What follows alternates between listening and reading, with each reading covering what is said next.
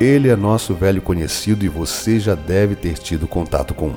Quem sabe, até já tentou manter uma relação, ou ainda está sofrendo nas mãos de algum Dom Juan da vida real.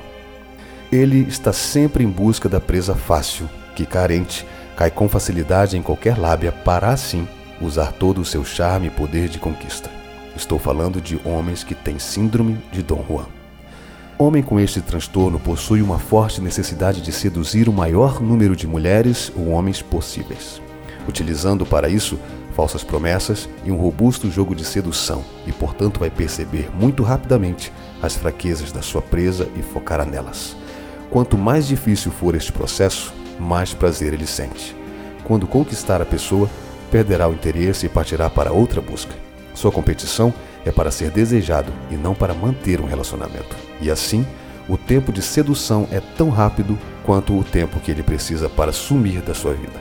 Geralmente, o Dom Juan demonstra um narcisismo exagerado, desconhece a palavra fidelidade, não aceita a resposta não e possui uma alta habilidade de manipular os seus objetos de apreciação.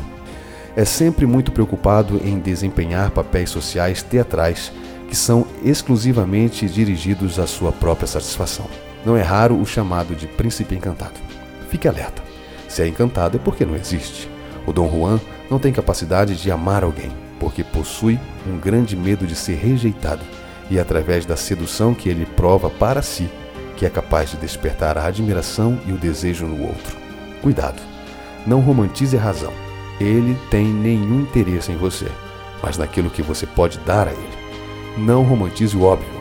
Ele já agrediu outras, traiu várias, responde a Lei Maria da Penha, brincou com o sentimento de outras tantas e não vai fazer isso com você? Acorda.